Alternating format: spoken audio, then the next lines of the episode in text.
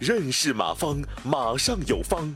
下面有请股权战略管理专家、泰山管理学院马方院长开始授课。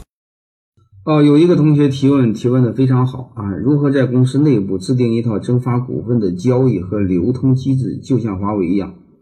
这个没有什么，你做就行了嘛。这还有什么呢？就是呃，内部股权激励嘛。你内部做股权激励的话，你你允许内部自由流动就行了。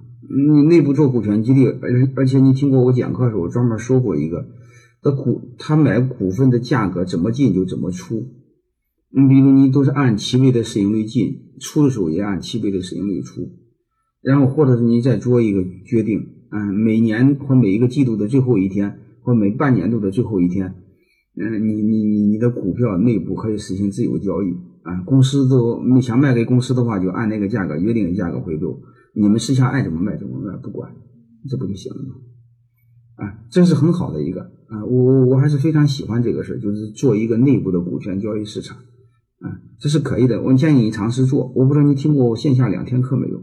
你听过了，应该会差不多啊。如果你不信，你就听听我四天三夜的课，应该是能做到，好吧？我在鼓鼓励不少企业在做这样的事儿啊，而且是，呃，如果你们融资需求不大的话，我还真不希望你上市。而且特别是这两天，这个谁呀？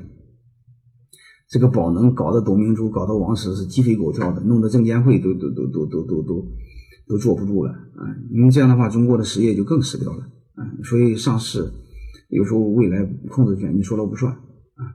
所以不缺钱不一定要考虑这个事啊！这个提的很好啊！我先看另外一个同学啊，在群里提的，如果公司成立初期可否按约定的股权分配？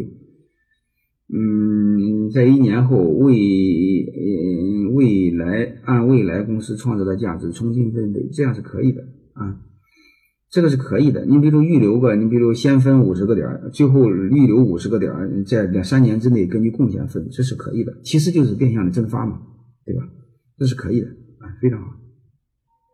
感谢收听本次课程。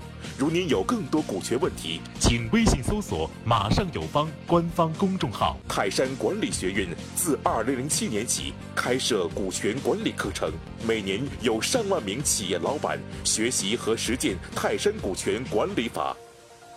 泰山股权管理课程激活团队，解放老板。